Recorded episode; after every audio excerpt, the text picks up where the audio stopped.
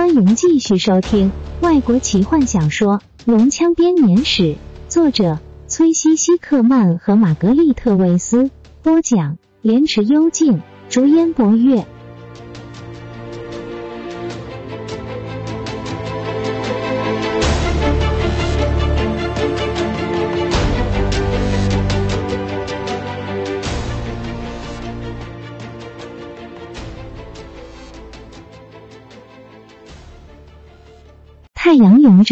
奎林纳斯提精灵的领袖，坐在卡冈纳斯提精灵用木头和泥巴为他搭的简易行宫里。他觉得这很简陋，但卡冈纳斯提精灵觉得这非常的雄伟，巧夺天工，几乎可以供给五到六个家庭移风避雨。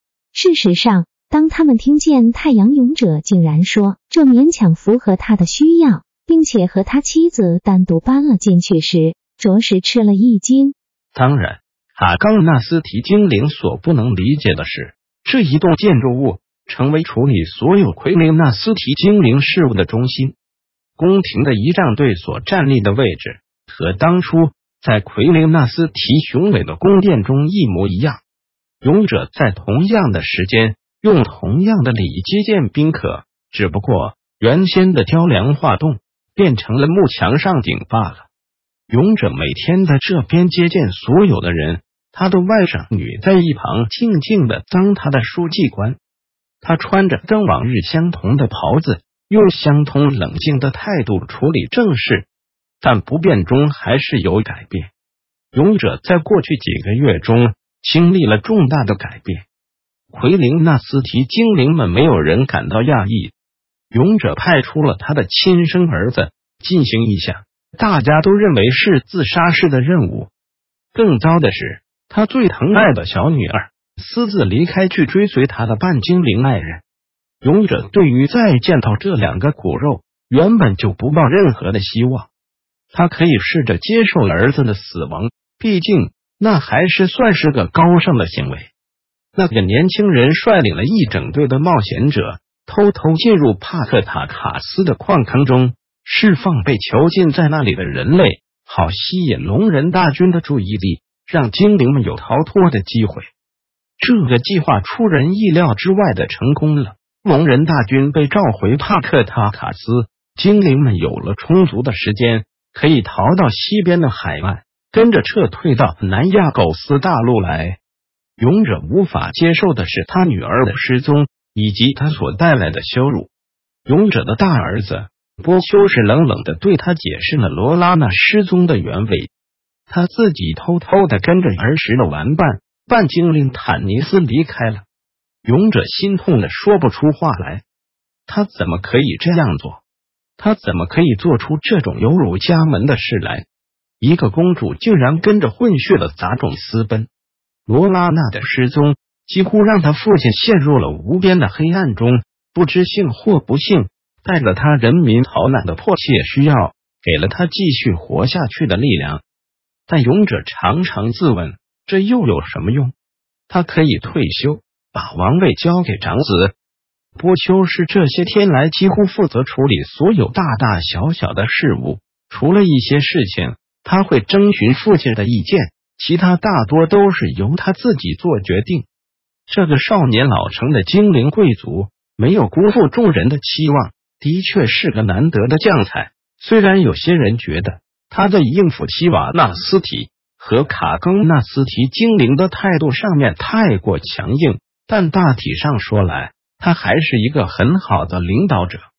勇者私底下也这么认为，因此他不敢把所有的事情都交给他。有时他会试着告诉波修士，耐心和沟通有些时候比威胁和武力要来得更为有效。但波修是觉得父亲年纪太大，变得软弱、多愁善感。希瓦纳斯提精灵们拥有严格的社会阶级制度，在他们的眼中，奎林纳斯提和卡冈纳斯提精灵不过是精灵中比较低下的种族。他们甚至不把卡冈纳斯提当作精灵来平等对待，就像矮人对待西古矮人的态度。虽然他没有告诉父亲。但波修士坚信，这样的对峙一定会以血腥的冲突收场。波修士的看法和对岸一个刚愎自用、冷血的精灵贵族奎纳斯不谋而合。据说他就是阿尔汉娜公主的未婚夫。奎纳斯王子在他神秘的消失之后，就接管了希瓦纳斯提精灵的政权。是他和波修士两人将小岛划分成两个部分，完全不顾第三个种族。他们划分完疆界之后，通知了卡冈纳斯提，就像主人通知饲养的狗不得进入厨房一样。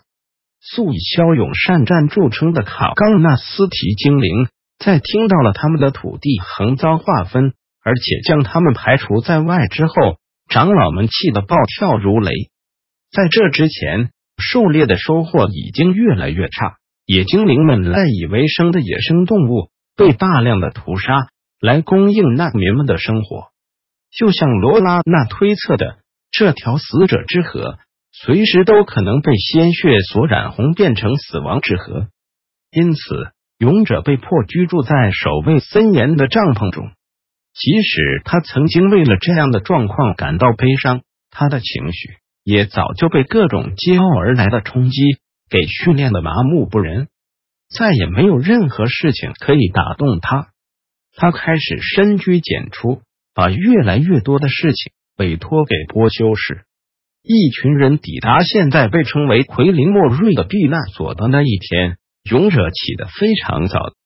这一阵子，他每天都很早起床，不只是因为他要日理万机。更因为他大半个晚上都无法入睡，把时间花在呆瞪的天花板上。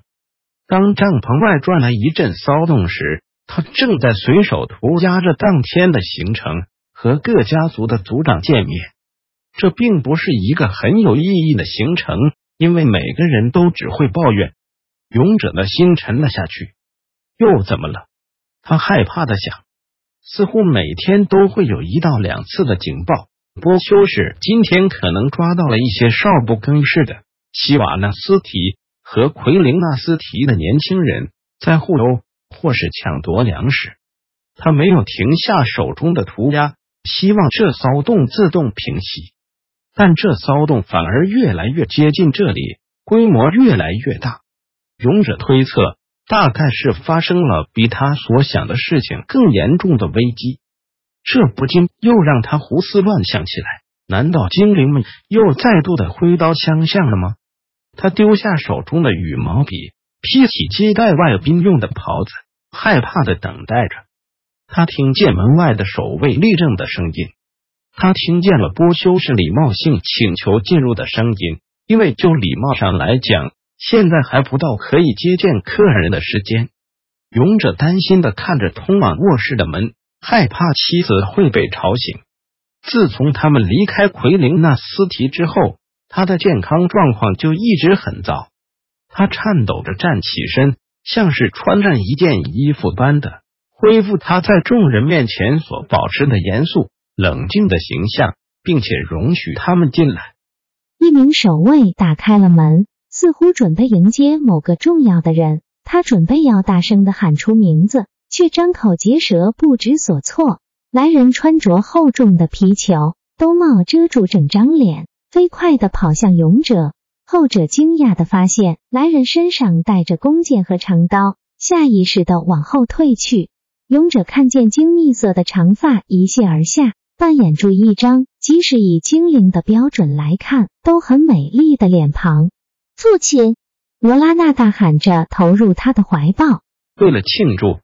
早已被视为过世的吉尔塞纳斯奇迹式的生还，奎林纳斯提的精灵举行了自从送别大火前往斯拉莫瑞之后最盛大的宴会。吉尔塞纳斯的伤口只在脸颊上留下一道疤痕，身体状况已经足够让他参加这次的宴会。罗拉娜和朋友们都看见了当初伤口有多深，他们不禁对如此神速的康复。开始感到疑惑，但当罗拉娜对父亲提及此事时，勇者只是耸耸肩，表示也许卡冈纳斯提精灵从朱伊德教徒那边学到了许多的知识。充满挫折感的罗拉娜心里明白，这世界上真正的医疗力量是非常少有的。他急着要和伊利斯坦讨论这件事情，但牧师正忙着和勇者密谈。后者很快的就对他的医疗力量感到印象深刻。罗拉娜记起当初金月带着医疗女神米沙凯的护身符来到奎林纳斯提时，父亲的态度，因此他对于伊利斯坦能够这么快就被接受感到很欣慰。想起这个，罗拉娜就开始怀念起金月富有人生经验的指导。虽然回到家对他来说十分值得高兴。但罗拉娜慢慢的发觉，家对他来说已经永远的改变了。表面上看起来，每个人看到他都非常的高兴，但他们用对待德瑞克、史东和泰斯相同的态度来面对他。他被当作外人，在一开始真情流露的热情欢迎之后，连他的父母都有些冷淡。如果他们没有那么热情的对待吉尔塞纳斯。也许他不会怀疑到这一点，为什么呢？罗拉娜不能明白。直到波修士解答了他的疑惑。这场意外发生在宴会中，你将会发现我们在这里过的日子和奎林纳斯提很不相同。当大伙在卡冈纳斯提精灵建造的一个长形大厅中聚餐时，他的父亲对哥哥说：“但你很快就会习惯的。”他转身面对罗拉娜，十分客套的说：“如果你能够回来当我的书记官，我会感到很高兴。但是我知道你不会有空回来帮忙的。”罗拉娜吃了一惊，她本来也不打算留下来，但她没有预期到，连传统上皇家公主所扮演的角色都会被取代，而且她也很不悦的发现，虽然她一再的。